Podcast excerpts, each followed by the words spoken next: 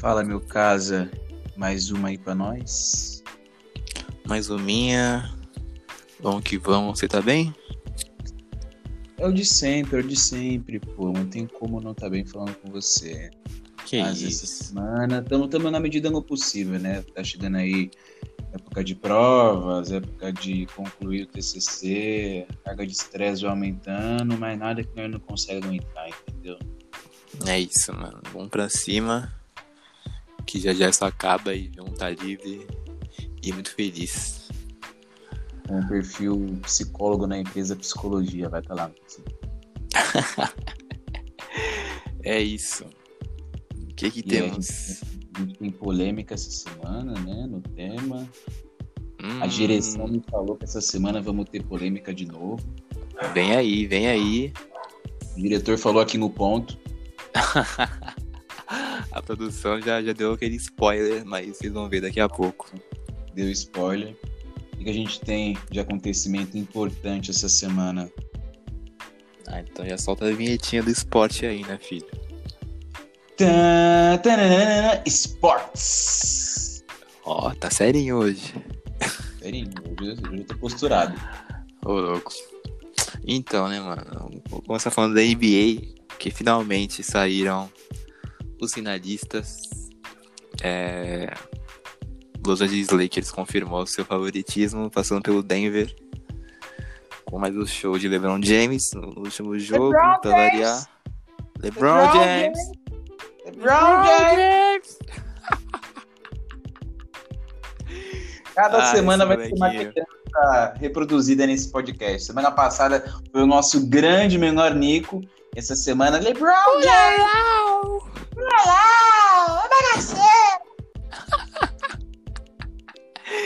Mas é isso, mano. O LeBronzinho já está na final contra o Miami Heat, que eliminou o Boston Celtics em seis jogos.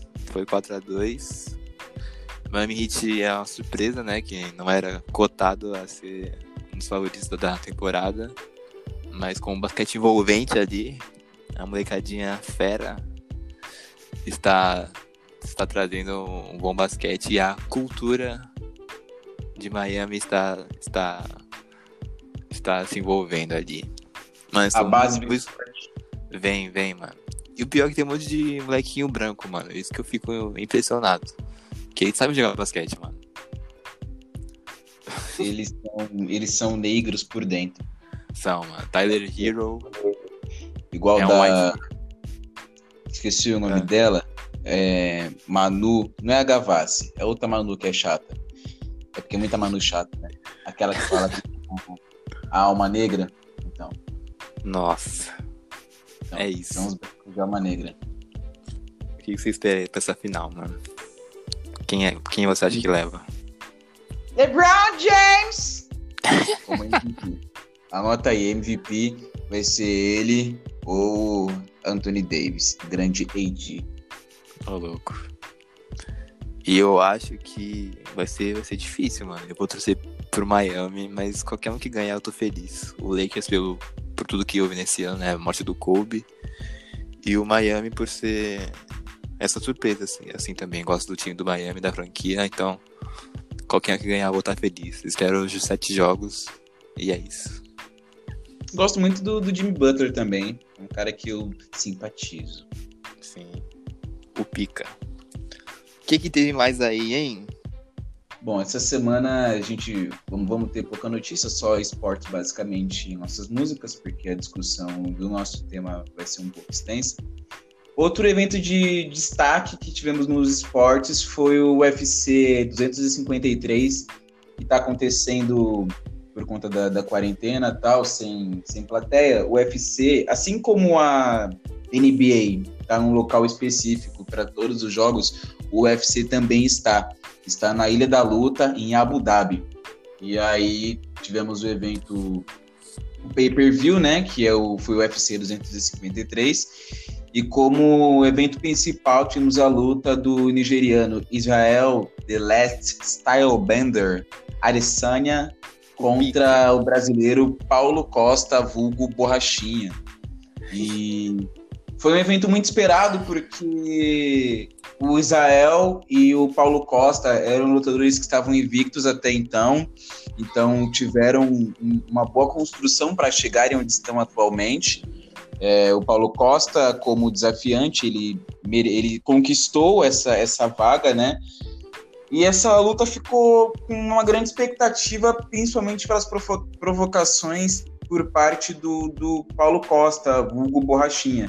O Israel Adesanya, a última luta dele tinha sido contra o Yoel Romero, que é um grande nome e foi, de todas as lutas dele, a luta que ele teve mais dificuldade. Foi, foi bem difícil contra o Yoel Romero, foi o que chegou mais perto a quebrar a invencibilidade dele. E o Borrachinha cantando de galo, como diz a clássica expressão brasileira, né? Zoando o Aressanha por ele ser magro, dizendo que ia ser rápido, que o Aressanha foge das lutas, que ele não ia ter como fugir. Falou, falou, falou. Alguns dias antes da, da luta, o Paulo Costa postou uma foto no Instagram oficial, uma montagem, né? Com ele e a cabeça do Adesanya na mão, como se fosse uma luta ganha, como se fosse fácil. Debochando bastante até nos treinos, ele pegou um rapaz que treina com ele, que é negro também, tem uma leve semelhança com o Adesanya, tinha cabelo florido, e fez como se fosse uma simulação da luta, zoando tal, que ia ganhar. E no dia da, da pesagem, também teve uma grande provocação, o, o Borrachinha mostrou a sua faixa preta de jiu-jitsu, jogou uma faixa branca, zoando o Israel de faixa branca, e aí chegou a tão esperada luta, no sábado agora, dia 26, e aconteceu o que eu particularmente esperava que ia acontecer. O Borrachinha tomou uma surra, fiquei muito feliz. Que principalmente, pena. Principalmente porque por todo esse desrespeito. É, e o Adesanya, por mais que ele seja um cara, tipo, ele gosta de entrar dançando e tudo, mas nessa luta ele ficou extremamente focado na pesagem que teve essa provocação. O, o Adesanya, ele só reagiu, ele não, não provocou de volta. Então foi uma luta bem inteligente. Ele ganhou por nocaute técnico no, no segundo round, aos 3 minutos e 59. Então a luta foi relativamente rápida. Ele saiu intacto da luta. Você vê as fotos dele quando saiu da luta, parece que ele nem, nem tinha ido lutar, tava intacto. A Adesanya saiu com o supercílio cortado, cortou, né, num chute que ele levou. E ele falou sobre isso, sobre o quão desrespeitoso foi, quantas pessoas duvidaram dele, que zoaram dele ser magro. E agora ele tá zoando até hoje, a gente tá gravando hoje, terça-feira, dia 29, ele tá zoando até hoje o Borrachinha, que perdeu sua invencibilidade. E eu fiquei extremamente feliz com a vitória dele, principalmente depois que eu soube que o Borrachinha, ele é bolsonarista. Eu vi que todos os bolsonaros torcem para ele. Então, é, infelicidade de Bolsonaro é felicidade minha sempre, independente do esporte e do lugar. É isso, mano. Também teve outro episódio que ele debochou de um artista preto. Não sei se tu viu isso. Não, no acho que de Instagram. Depois eu te mando. Te debochou esse borrachinha. Falou que o moleque tava. Acho que ele levou um. Esse artista preto foi pra Nova York eh, fazer uma, uma exposição. Aí era um. Aí começou a debochar da, da arte dele e tal. Aí ele comentou assim no post que o cara tava até. nem tinha penteado o cabelo. Eu achei que foi pouco, mano. Apanhou pouco ainda esse Bolsonaro pilantra. Tomou uma sarrada do Adesanya no final. Tomou, tomou uma sarrada. Ele, dançou break depois, mano. Eu amo esse cara. Adesanya, eu te amo muito se você estiver ouvindo isso. E é isso, mano. Apanhou pouco ainda. E que pena que o Borrachinha perdeu. Nossa, tô muito triste. Muito triste com essa notícia, soltando fogo. É, e eu achei engraçado que, assim, até então, o Borrachinha ainda não atualizou a sua bio do Instagram, que continua lá 13-0, que era o seu card, né? Invicto, do, do Arissan, antes era 19-0, 19 vitórias e uma derrota, um empate. É, continua invicto, tá com 20 vitórias agora. Borrachinha está com 13 vitórias e uma derrota, não atualizou seu Instagram. E aí postou o clássico vídeo de, de desculpinha, né? Tipo, eu não tava 100%, zoou o cara por cinco meses, falou um monte, fez post, mas não tava 100%. Beleza, beleza. E eu sou branco, então, se não tava 100%. É, disse que não tava 100%, que quer que o Dana White já faça parte 2 dessa luta, que ele merece uma revanche, não sei o que, sei o que lá. Assim, a minha opinião, como humilde fã das artes marciais, Se é uma luta muito bem disputada, é legal de você ver uma segunda parte, né? Por, por, talvez o outro ter chance de ganhar ou não.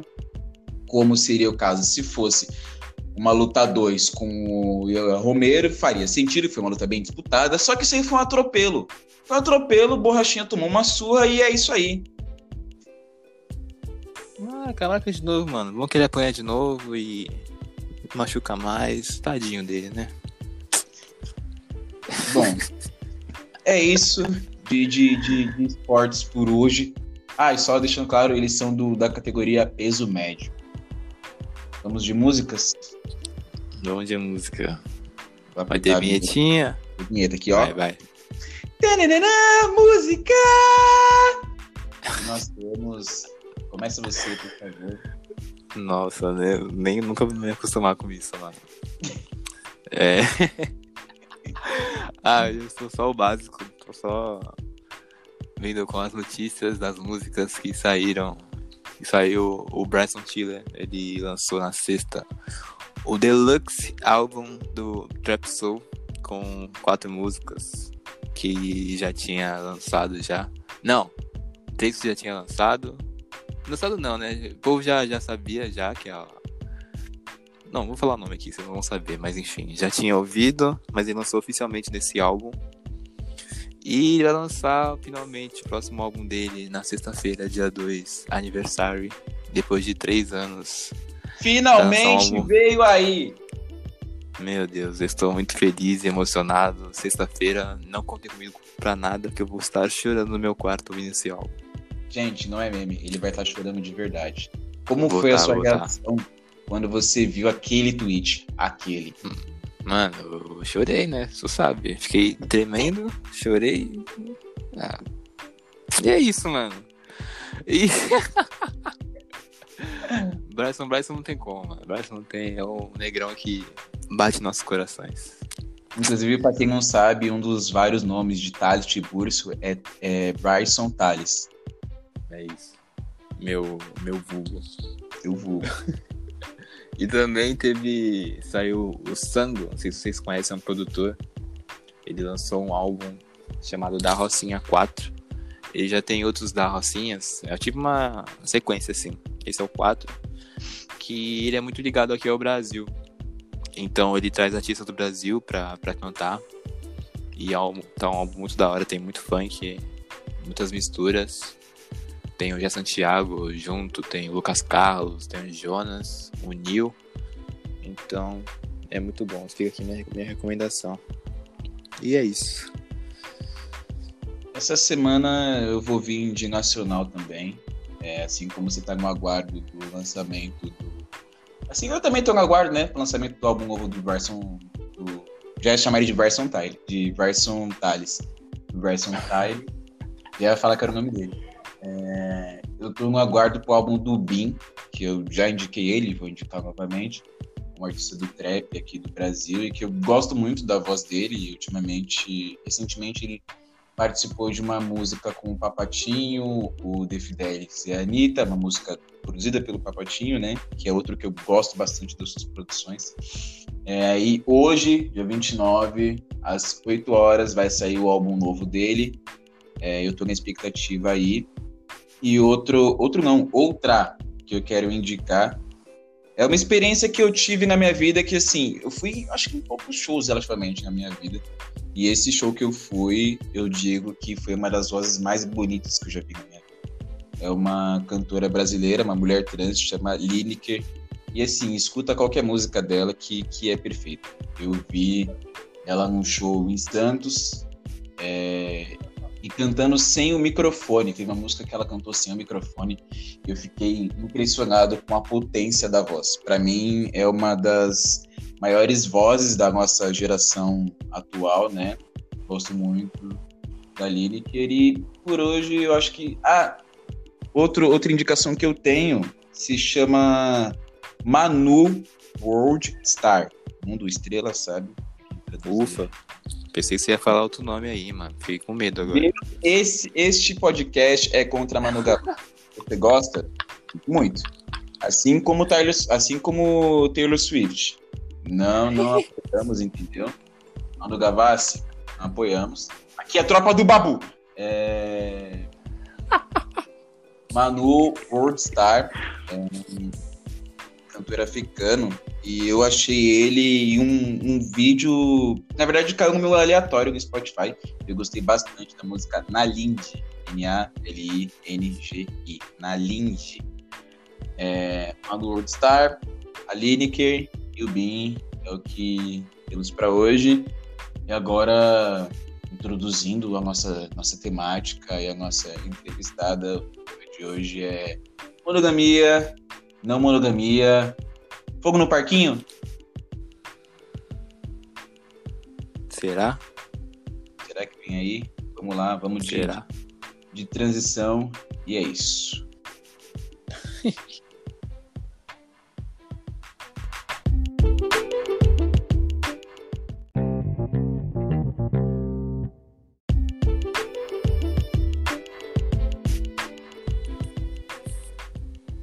E aí, meu casa, pegamos, pegamos o gosto da coisa de convidar a gente, né?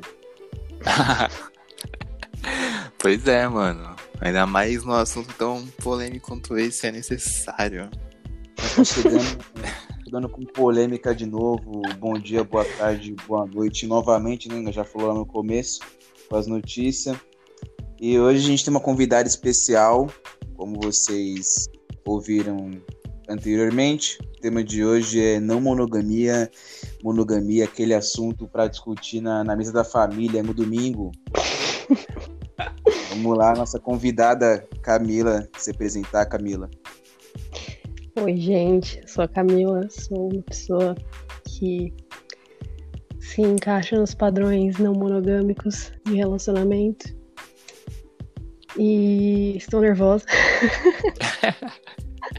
Relaxa, relaxa.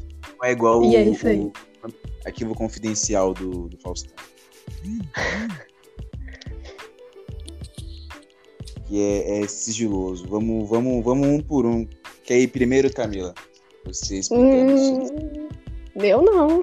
Pode começar aí. Nós vai, é que nós vai, vai Talizinho. Talizinho monogâmico que eu sei. Eu, mano, logo eu. Caraca. Logo você. Bem, hoje, hoje tu dá o pontapé inicial.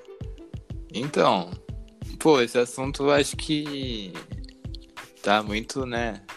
Sei lá, como eu posso falar assim, muito.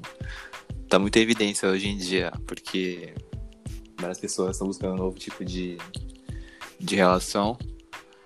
E a gente sempre foi. É, sempre nos ensinaram, né, a ter esse. Ah, você tem que ser uma mulher só, um homem só e tal, casar, ter filho e pronto. Mas o ser humano tem, tem vontades também, mano. Eu, pelas minhas, minhas experiências de vida, acho que por mais que é, sei lá, eu esteja com alguém, eu não vou, vou, não vou, sei lá, vou achar também outra pessoa interessante, outra pessoa bonita. E etc, porque é natural, mano. Não tem como você se privar disso. Então, não que eu seja, né, não, não monogâmico, mas eu estaria aberto sim a ter uma relação assim se a outra pessoa é, concordasse. Eu acho que é isso, mano. Acho que, sei lá, pra começar, acho que. Vou falar isso. Bom, eu, até onde eu sei, eu, eu uso a camiseta gangue monogâmica, porque monogâmicos tem. Eu não sei, assim, claro que eu não posso falar sobre uma experiência que eu nunca tive, certas coisas a gente se bloqueia muito na vida. Sobre monogamia não monogamia, uma coisa que eu sempre penso é que, assim, eu gosto muito de documentário, tá ligado? E tem um documentário que eu gosto muito, ele se chama Humans, Humanos, enfim. Tem ele no YouTube, tem trechos das entrevistas que tem ele no YouTube. E aí são várias pessoas de várias partes do mundo falando suas concepções, de acordo com a sua cultura, né? De assuntos específicos. E aí o entrevistador pergunta sobre amor e mostra a concepção de amor, tipo, de um cara que tinha sido preso, que ele fala que ele nasceu num ambiente violento, que para ele o amor era agressividade, que ele aprendeu que era o amor. Aparece um cara de um país africano, vou lembrar qual é agora, mas que ele tem duas esposas, ele falando quanto ama as duas esposas. Tipo, pra, em algumas culturas é uma coisa completamente natural você uhum. ser não monogâmico. Assim como aqui é completamente natural as pessoas serem monogâmicas, né? Em alguns, alguns países é estranho você ser monogâmico, né? Porque para eles é comum desde pequeno verem o pai com duas, três mulheres, dependendo do país. Então, quando entra nesse assunto, sempre parto desse princípio, do, do, do quão natural é. Eu vou deixar o link do documentário na descrição depois. E aí, no documentário, aparece um cara do Rio de Janeiro, que ele tem duas esposas. Duas esposas. Depois a gente vai falar sobre os preceitos legais da monogamia não monogamia. Era o Mas... Catra. o Catra é um exemplo, mano. O Catra é um exemplo muito o pai da não monogamia no Brasil. Se fosse uma religião, teria uma estátua dele, tá ligado? É um grande exemplo, brincadeira à parte, ele é um, um grande exemplo. Mas assim, partindo de mim, eu já namorei três vezes, né? E aí muda essa questão de maturidade, né? Porque primeiro eu namorei com, com 16 para 17 anos, depois eu tinha 20, a última foi 21 para 22. É... E quando eu fico com a pessoa em si, eu, claro, vou achar, assim como você disse, eu vou achar outras pessoas bonitas, mas eu não, não consigo sentir um, um, interesse, tá ligado? Eu posso no máximo comentar, tipo, nossa, tal, tal pessoa bonita, tal. Porque eu acho muito Caramba, barato. logo de... você. Oi?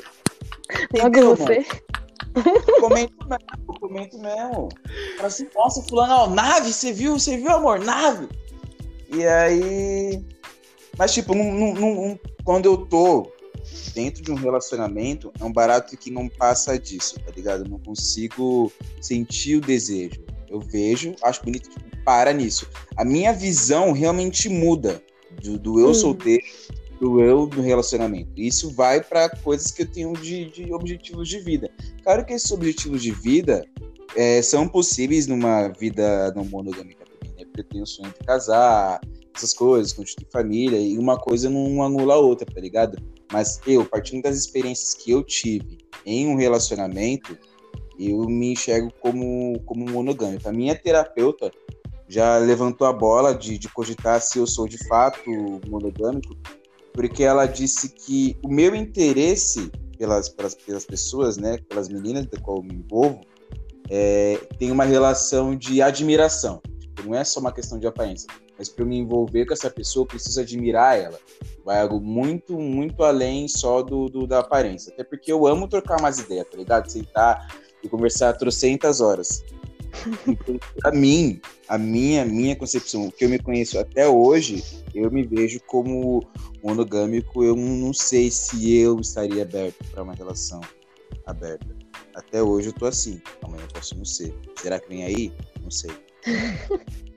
É, eu acho que isso que você falou é uma coisa que eu reparo, assim. Geralmente as pessoas que se consideram monogâmicas têm mais ou menos, assim, dois, dois tipos, né, de pessoas. Pessoas como você, que você falou que quando você tá com alguém você não consegue sentir desejo, coisa assim. Pessoas que a, o amor tá muito vinculado ao desejo físico, né, essas coisas assim. E também tem as pessoas que não conseguem, tipo, o famoso eu não conseguiria, mas porque, tipo não conseguiria ver a outra pessoa, tipo, não consegue se desatrelar dessa, dessa coisa de tipo, ver outra pessoa e falar, que estou sendo trocado, ou tipo, isso não pode. Então, isso eu queria falar e também tava eu ia comentado que você falou de tipo ter duas esposas, coisa assim. A gente tem que fazer uma diferenciação aqui do não mono para poligamia. Porque, tipo assim, eu pessoalmente sou uma não mono, assim, mas é, eu sigo a monogamia gourmet. Eu chamo de monogamia gourmet. Porque, tipo, existe uma monogamia emocional, tá ligado? Eu não. Eu não não cheguei no ponto, não sei se um dia vou chegar no ponto de conseguir estar aberta a eu me envolver com mais de uma pessoa emocionalmente e o meu par se envolver com mais de uma pessoa emocionalmente. Isso pega muito nas minhas próprias inseguranças e não não é uma coisa que encaixa para mim no momento. Então, é, tem uma separação aí assim, da não monogamia para poligamia. E é, meus comentários por agora acabaram por aqui. Mano, começando as perguntas, relaxa, fica tranquila, não é o, o como eu disse, não é o arquivo com TCC. Faço não. Eu queria que você falasse, você se sentisse confortável, como, como foi para você se descobrir como uma pessoa não monogâmica, suas primeiras experiências, relacionamento, como que você percepção, tá ligado? Cara, vamos lá. Já vou assim, antecipando que minha primeira experiência foi assim. Não foi um exemplo, é o tipo que as pessoas não devem fazer na vida. Mas. tipo, eu tava num relacionamento que tava meio, né, afundando e tal. E não que eu fiz isso para salvar o relacionamento, mas eu comecei a me entender, tipo, ver de outra forma, ver que para mim não se associava tanto é, eu estar com uma pessoa emocionalmente é eu ter que só, ficar só com ela fisicamente. Tipo, eu comecei a. Mas por que que uma coisa interfere na outra? Tipo, porque eu conseguia desejar outras pessoas. Porque isso não ia afetar minha relação com a pessoa. E aí eu comecei a ficar com isso na cabeça, só que eu tava uma bosta no relacionamento. E aí eu propus a abertura e ele não queria, e eu, eu confesso, eu fui, eu fui a pessoa não mono babaca que ficou, tipo, não, mas vamos. E aí ele topou e foi uma bosta e não foi legal pra nenhum dos dois e a gente acabou terminando. Mas aí quando a gente terminou, eu continuei com isso na cabeça e assim, tipo, foi cada vez mais amadurecendo na minha cabeça essa ideia de que, tipo, pra mim é é aquela coisa de. É. Puta, não vou lembrar a expressão agora. Mas, tipo, a... ah, já sim. É, que a pessoa é livre para ficar. Tipo, eu acho muito bonita uhum. a ideia de que, tipo, a pessoa, ela tem todas as opções do mundo, ela pode até estar com todas as pessoas do mundo, mas ela escolhe estar com você, tá ligado? Tipo, ela volta. E isso foi uma coisa que se consolidou muito na minha cabeça e é como penso hoje em dia. Eu não me vejo me relacionando de outra forma. Eu uso agora a frase dos mono pra mim. Eu não conseguiria voltar.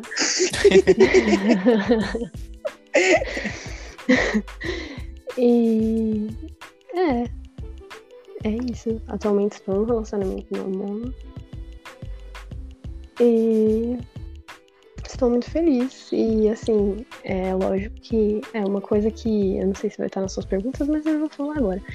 É, as pessoas acham que não dá pra ter ciúme. Tipo, mano, você, o ciúme acontece, tá ligado? Tipo, é normal. Só que você tem que saber lidar com ele. E tá. Exatamente. Passa pra próxima aí.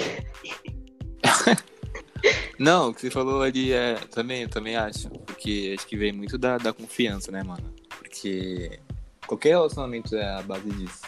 Total. E de você ter. É, ter a confiança de ter essa liberdade de ficar com outras pessoas também. E ter essa liberdade, eu acho crucial, assim. E não só. Por isso que. Desculpa. Ah, pode falar. Não, pode falar. Acaba. fala aí, fala aí, fala aí. Eu ia falar que, tipo, não só a confiança, mas como a comunicação, né? Tipo, as pessoas Sim. acham que é bagunça, só que, tipo, não é bagunça, cara. É, você tem que ter muito mais comunicação. Às vezes as pessoas acham que porque elas estão num relacionamento dentro do padrão da sociedade, tipo, as coisas são. As regras são todas pré-feitas. E aí, tipo assim, tem umas letras, tipo, ai, mas como assim? Você abraça suas amigas. E tipo, para você isso é absurdo para outra pessoa, não é oi diálogo. É, e, tipo, é uma coisa que, assim, no relacionamento mono, se você não tiver, vai dar merda. Tipo, é uma coisa que você tem que estar muito. E aí, como já é não, não tem regras pré-estabelecidas no geral, mas você tem que sentar e conversar.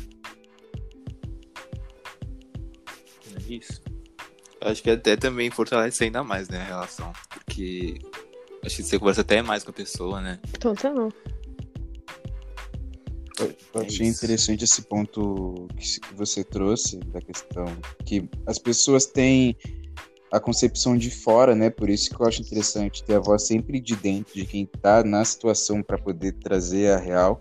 É, muitas das inseguranças, muitas das problemáticas que você vai ter, esse pode até me corrigir se eu estiver errado, vão ser as mesmas que a pessoa vai ter num, num relação, numa relação mono, tá ligado? Como você falou do Total. ciúme, insegurança, tipo, são, é um barato de número, você se movendo com a pessoa, mano.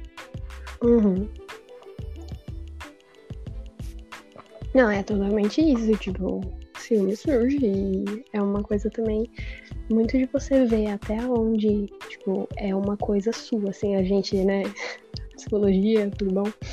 Tipo, você vê até onde é uma questão sua que você tá projetando no outro, tipo, uma insegurança sua que você tá projetando no outro e o quanto realmente é uma coisa que, assim, é aceitável que você cobre.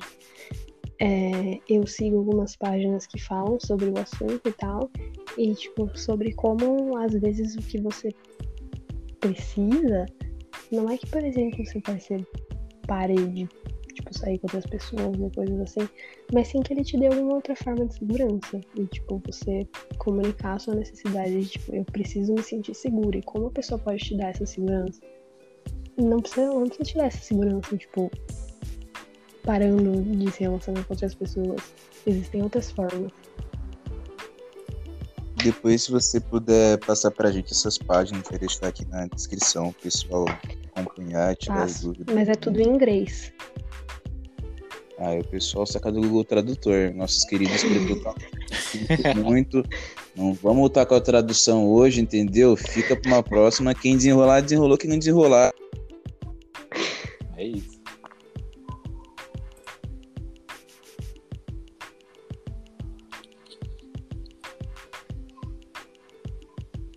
Alô, alô?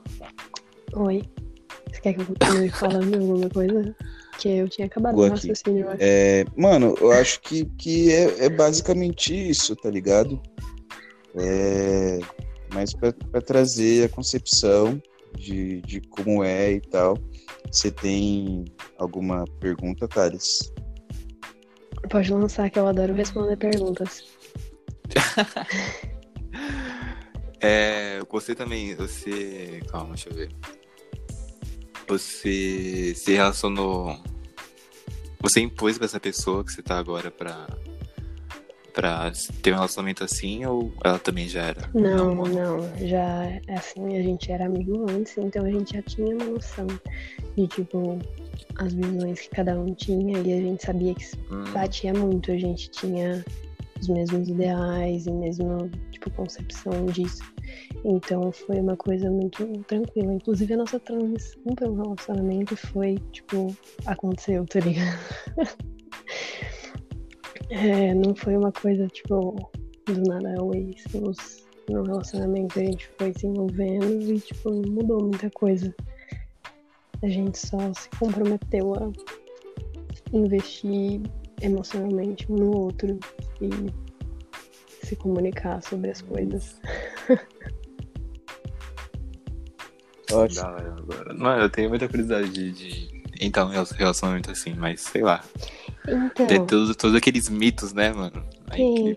não, mas é que assim, é- não é só mito, tá? Tipo, tem muita gente que entra nessa porque realmente acha que é bagunça e entra sem responsabilidade Hum. afetiva nenhuma, sem responsabilidade emocional nenhuma.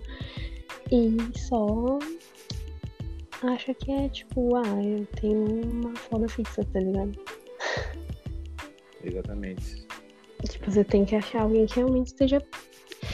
E tá ainda mais que, como vocês falaram, é uma coisa que tá em evidência hoje em dia. Então as pessoas entram pra experimentar e acham, tipo, não é uma coisa que a pessoa realmente pensou e quer pra vida dela. Ela só tá indo meio pra onda, sabe?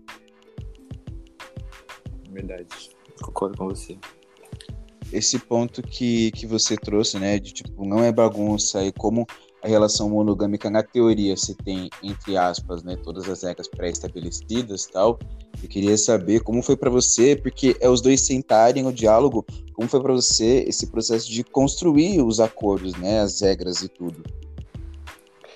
Então, é, nesse relacionamento atual, é, a gente meio que não, não teve muito essa, essa conversa sobre isso. A gente, tipo, como a gente, os dois tinham as mesmas ideias e tal, a gente já sabia mais ou menos o limite de cada um. E, tipo, a gente era mais.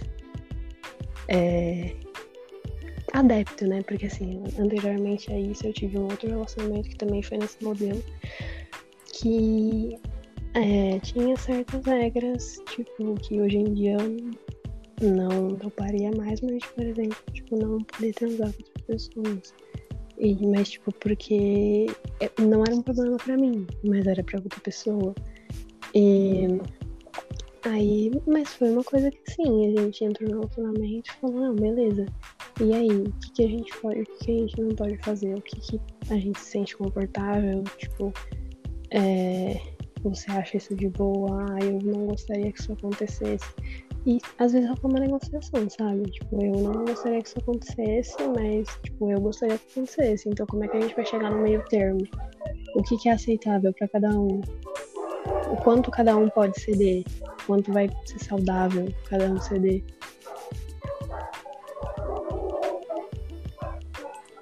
Então... Um salve pros Quê? um salve pros dog no fundo. Então, né, mano? Essa rua aqui Sempre é bastante participação cachorro. especial. Da outra vez foi o meu que apareceu. Da outra vez foi o meu que apareceu. Foi, apareceu a minha também. Graças Daqui a pouco ela aparece. Hum, E aí, É Thales, mais alguma pergunta? Não, acho que. Isso eu queria saber pra não se entender muito, né? Acho que ia ficar da hora. Gostei, gostei bastante de saber. respondi acho que- todas as dúvidas aí. Eu acho que pra mim tá, tá ok também. Muito obrigado, Camila. Se essa, se essa entrevista fosse tipo por vídeo, a Camila ia tá com um saquinho de, de papelão na cabeça. Não é a Camila? É a Camila. É o que, a gente, é o que vocês vão saber dela. Qual o sobrenome? Ninguém sabe. Eu não sei o sobrenome, eu não sei o Instagram, a gente não sabe nada. Entendeu? sabe nada. É, entrevista anônima. Anônimo. Quem conhece, conhece, porque eu sei que tem É, gente quem que conhece, conhece, vai ouvir. Tá, da hora. Quem não conhece, talvez vai conhecer, a gente não sabe. Vai estar conhecendo ali um rolê pós-pandemia e nem vai estar sabendo. entendeu? Fala, hum, sua voz não me é estranha. Fala, é menina, é, é, estranha assim, pô. Viajou, que isso. Tá bebendo muito. É. Era tequila que você tava bebendo, né, menina? Confunde sério com esse negócio aí, tá? Ah, mas enfim, obrigado, Camila. Tamo junto. Obrigada pelo convite. Obrigado. Muito obrigado pelo, pelo, por tudo que você falou aí. Pelo, E é isso. por tudo. Beleza? Pelas experiências trocadas. Beleza. E agora vamos pro próximo entrevistado.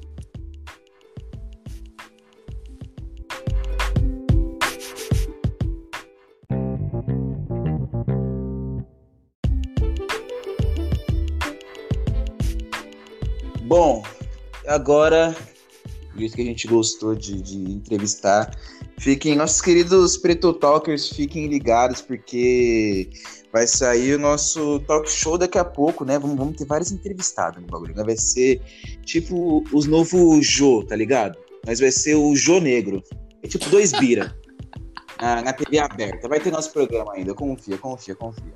E agora o nosso convidado, nosso querido futuro presidente do OAB, queira se apresentar, por favor, nos conceda essa honra.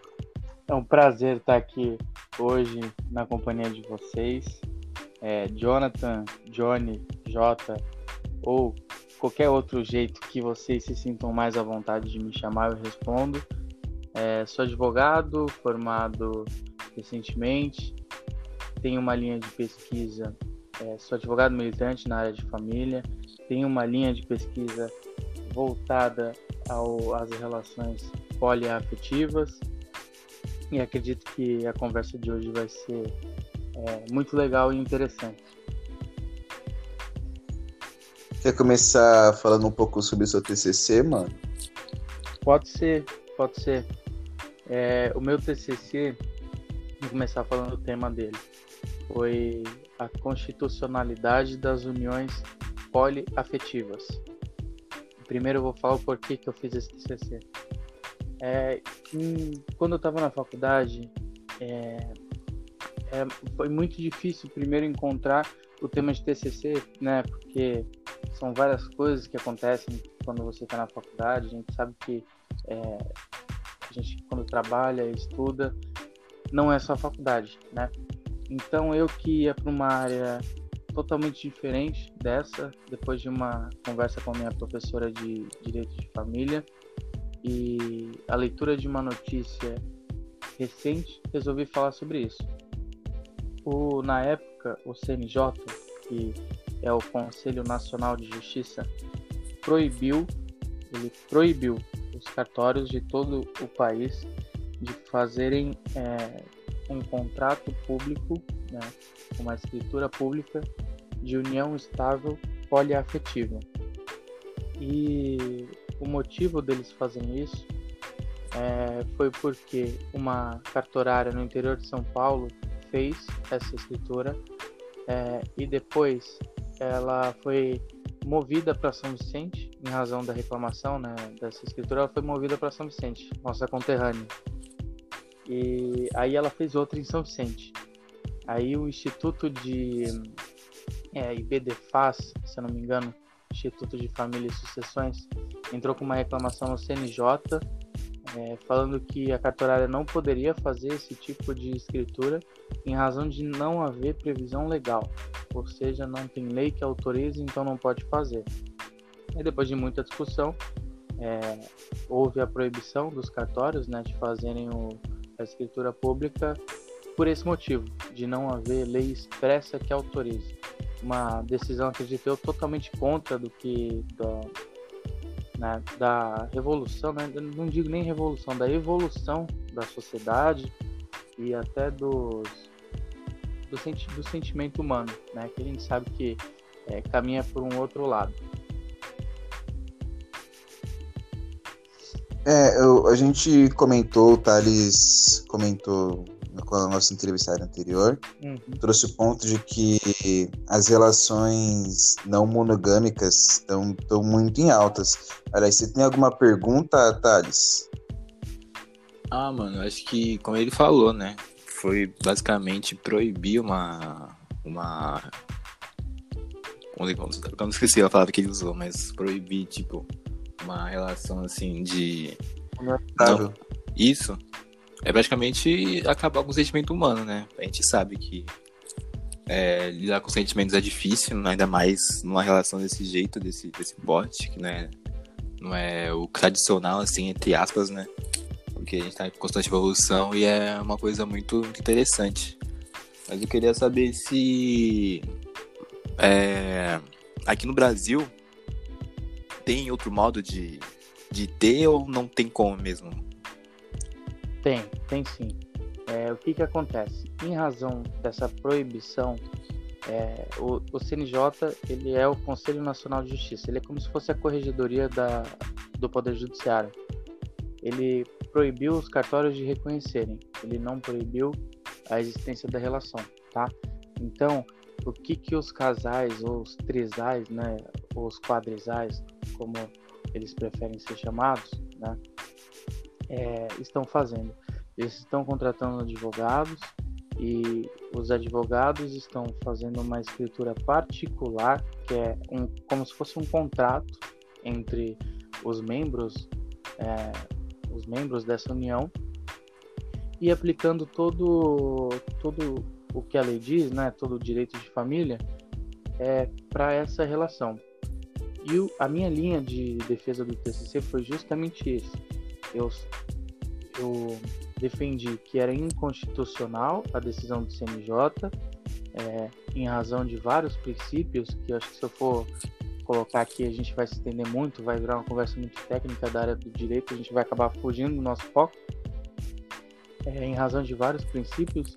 E uma coisa muito interessante que eu li, é, eu até cheguei a conversar com o Ed faz um, um tempinho, que o direito ele deve seguir a sociedade, e seguir que eu digo, a ir atrás da sociedade. Ou seja, a sociedade muda, o direito muda. E não o contrário, né? Não o direito muda, a sociedade muda a gente pode perceber isso é, quando muitas vezes são editadas algumas leis que eles falam que a lei não pega. Como assim a lei não pega? Não funciona no Brasil porque não está seguindo o que, que a sociedade realmente é. Né?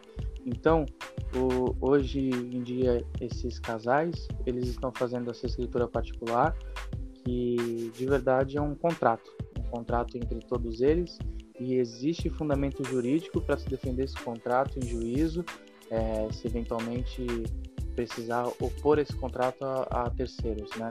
Contra INSS, um exemplo de pensão, é, pensão que eu digo, né, aposentadoria ou pensão por morte, algo nesse sentido, é, contra banco, em eventual pedido de seguro, é, contra um dos companheiros, pedido de guarda, pedido de pensão entre eles, é, divisão de bens. Então é, é muito complexo e isso está sendo trazido para o direito privado, que é o direito entre as pessoas e não o direito público, que é o direito estatal. Da hora, da hora. Uma, uma dúvida que eu tenho, se você pode ajudar a gente, talvez o Thales também tenha. Assim, tem. A, o tema é a monogamia, não monogamia. A, a poligamia está dentro dos tipos de relações não monogâmicas? Você sabe me dizer os tipos que existem, essa, essa diferença técnica, né? Porque existem várias, tem os trisais, relação poligâmica, eu fico confuso nesse rolê. Posso, posso responder? Por Ó, favor. Eu, eu cheguei a estudar sobre esse assunto, mas eu, eu cheguei numa conclusão. Eu acho que a gente nomear talvez seja delimitar eu, eu li uma passagem, eu não, não vou me recordar de quem, que amor, acho que até do Legião Urbana, se eu estiver errado, por favor, alguém me corrija. Amor é dar e não receber. Então, se é um casal de duas pessoas, um casal de três pessoas, de quatro, até de cinco que eu já vi, é, a gente, de, de certa forma, em vez de delimitar, é um trisal, é um quadrisal, é um quinto plusal a gente diz que são parceiros, né? É, então eu isso foi uma das passagens do meu TCC também, é, que foi a não classificação dos casais, porque eu acredito que classificar é de certa forma delimitar, né? É como se eu chegasse e explicasse toda a questão do direito aplicado a um trisal, que é um casal de três pessoas, que talvez lá na frente, quando alguém for ouvir, pode, pô, por que, que ele só falou de trisal? Talvez eu não consiga me expressar no sentido de é, abraçar todo mundo, né? Então eu sei que existem várias definições: é, casal, trisal, quadrisal. Tem relacionamento entre três pessoas que existe uma pessoa em comum, né? Que muita gente conhece como pirâmide amorosa. Uma pessoa se relaciona com duas e essas duas não se relacionam entre si tem isso com quatro pessoas, quando duas são um casal em comum e as outras duas são como se fossem estranhas. É, de verdade, não tem como delimitar o sentimento humano. É, isso é uma coisa que nem acredito nem o direito explica e nem outra qualquer outra área da ciência consegue explicar.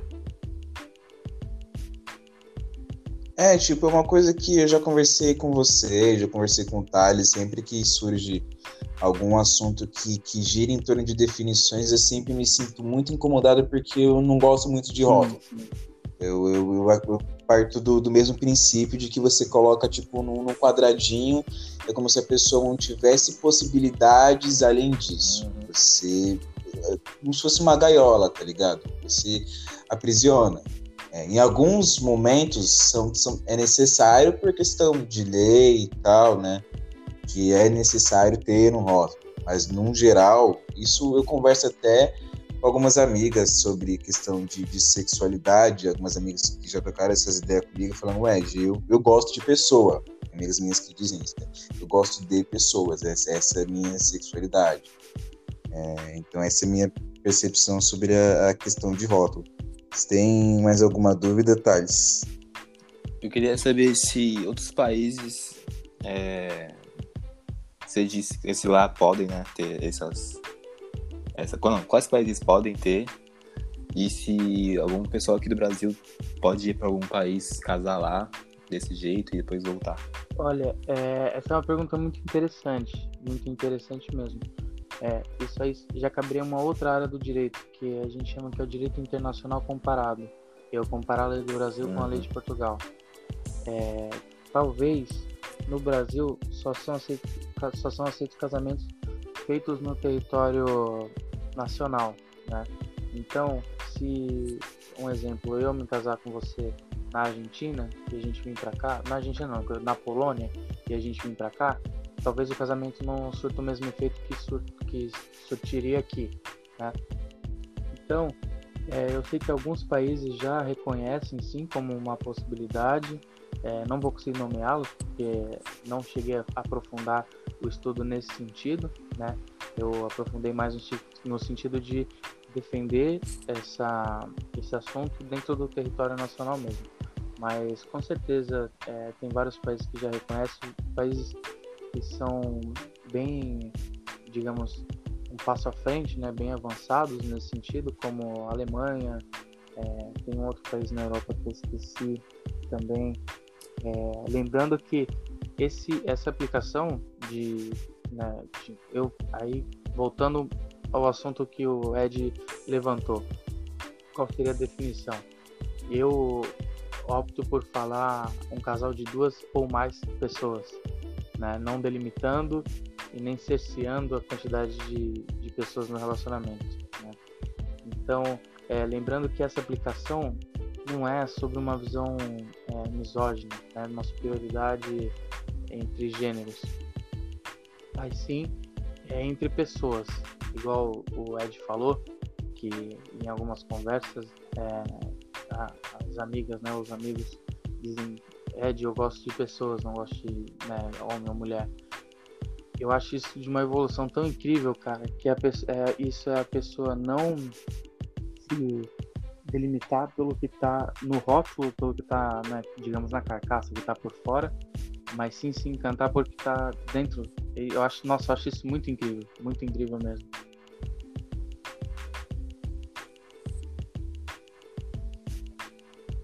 Mais alguma dúvida, Thales? Não, já estou satisfeitíssimo e também concordo com tudo que ele falou.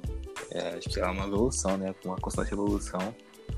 Isso e que tomara que em breve aqui no Brasil possa ser liberado, porque é quase um retrocesso. Mano, uma dúvida que eu tenho é que eu penso assim, nessa questão tipo de um, de um planejamento da vida, né? De você conhecer a pessoa, você ficar com a pessoa e passar um tempo, né? Se ficar, né? Você entrar num relacionamento com a pessoa e construir uma vida juntos. Alguns têm o desejo de casar oficialmente, outros não, só de estar junto o que basta, não se aprendendo a lei, mas pensando nesse princípio da lei, indo é o, o processo para um casamento de duas ou mais pessoas seria o mesmo processo da, da união estável, e já incluindo a pergunta, pensando nesse planejamento, como fica essa questão de filhos, né? Tipo, registro. Ah, é, a questão do casamento entre duas ou mais pessoas no Brasil não, não existe essa possibilidade. Né? O que é, os advogados militantes na área de família estão fazendo? Uma escritura particular de reconhecimento de união estável. Então, para todos os efeitos, é uma união estável entre duas ou mais pessoas. Né? E o Código Civil diz que a união estável ela é equiparada ao casamento. Não é um casamento, mas é como se fosse. Né? então tem os mesmos efeitos, uhum. os mesmos direitos, é, não digo os mesmos deveres, porque é, um dos deveres do casamento, que é a coabitação, não está presente no, na união estável, que é morar junto. Então eu posso ter uma união estável com você, você na sua casa e eu na minha. Isso é, é muito interessante. E a questão dos filhos, dos bens, é, como no meu entendimento é feito um contrato particular de união estável e a união estável é equiparada ao casamento, é aplicado os mesmos dispositivos legais é, nas uniões poliafetivas e nas uniões é, de duas pessoas, né, biafetivas. Então, é, se tem um filho, é preciso fixar a guarda para um dos parceiros, é preciso fixar a pensão em favor de um dos parceiros, é, favor dos filhos, inclusive também pode em favor de um dos parceiros. É, por exemplo, um parceiro é muito bem economicamente, os outros dois não conseguem trabalhar, não possuem capacidade laborativa, né, que a gente chama, por alguma razão é, não conseguem emprego de jeito nenhum, eles têm o direito de entrar na justiça e pedir uma pensão pro ex-companheiro, né? As visitas é, precisam ser regulamentadas também, talvez não de 15 em 15 dias, mas num período melhor, menor, que é o que eu defendo até pela é, vivência da criança, né? E a questão de documentação, é, hoje em dia, desde o governo Lula, se eu não me engano, o governo Lula ou governo Dilma, é possível inserir mais de um, de um nome na certidão de nascimento da criança. Então, é, eu tenho até inclusive um, uma cliente que me procurou faz pouco tempo para colocar o nome do, pra, do padrasto na certidão de nascimento do filho dela. Porque a, o filho dela virou para mim e falou: é, Doutor, o meu pai é mais pai do que o meu pai. O que, que ela quis dizer isso? Meu padrasto é mais pai do que aquele homem que está escrito na minha certidão. Então, é por conta disso que hoje em dia pode colocar é, o nome de dois pais, duas mães na certidão de nascimento da criança. Eu acho que isso também foi um, um grande avanço para o direito, um grande avanço para a sociedade, porque a gente sabe que o sentimento humano não, não é limitado a duas pessoas. Eu posso considerar como mãe três mulheres, posso considerar como pai mais de um homem? Então eu acho isso, além de muito importante, muito interessante também.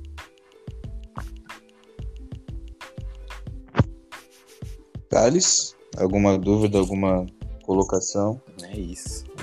Assim embaixo. Gostei muito. Mano, agora uma última, não é necessariamente uma dúvida, é quase um open mic, né?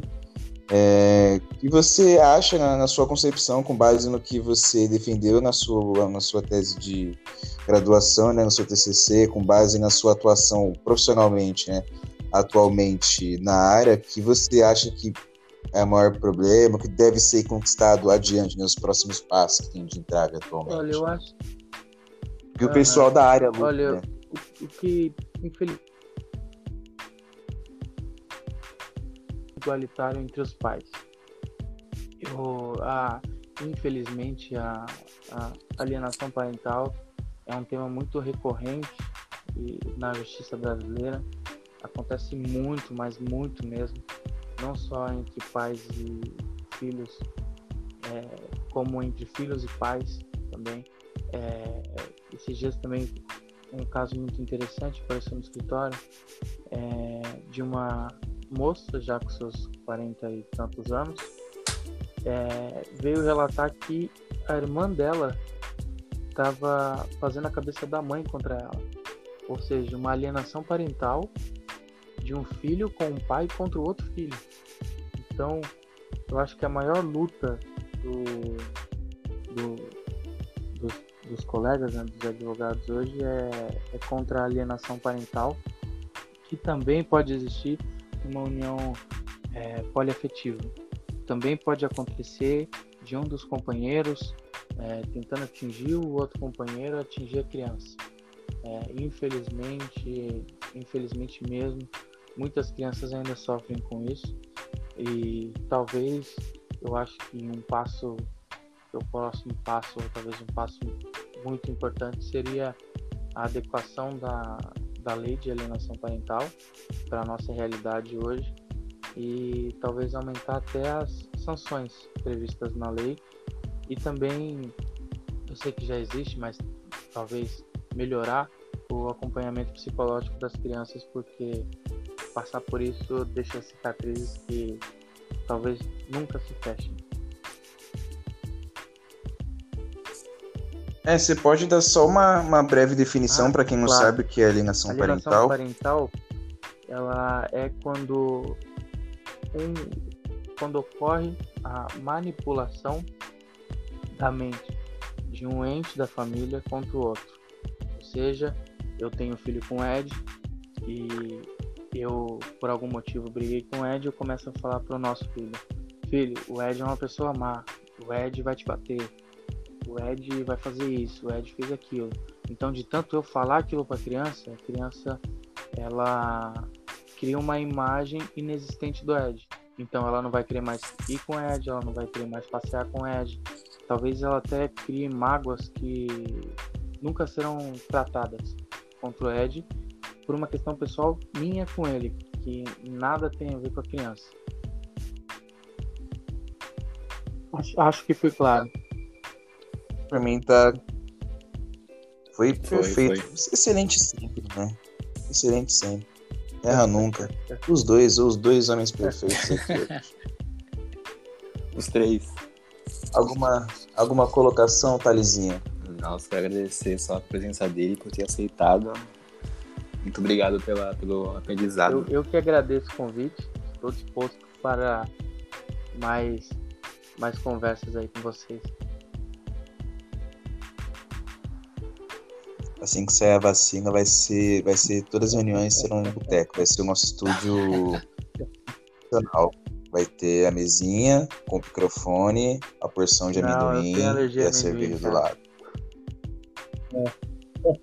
Verdade, eu esqueço. Você é com salgadinho, então- salgadinho de então pastelzinho. O clássico torcida pastelzinho. Mas enfim, é isso. Muito obrigado, Johnny. Para quem ficou interessado, eu vou deixar. O Instagram do Johnny vai estar aqui na, no título do episódio. Na descrição vai estar o link também para as pessoas terem acesso com mais facilidade. O- as páginas que a Camila falou. É, você tem alguma indicação, Johnny, de, de mídia ou página Não, que não fale tenho, sobre? Ed. Infelizmente é um assunto pouco abordado. É, eu tenho meu TCC disponível no site do Jus Brasil, é, mas talvez seja uma leitura um pouco técnica, mas quem tiver interesse é só procurar lá é, a constitucionalidade das uniões poliafetivas no site Jus Brasil. Qualquer coisa eu te mando o link depois, Ed, você coloca na, na descrição aqui. Coloca na descrição, pode crer. Fechou. Perfeito. É isso. E para quem fica, um forte abraço, um cheiro e um amasso. Até a semana que vem.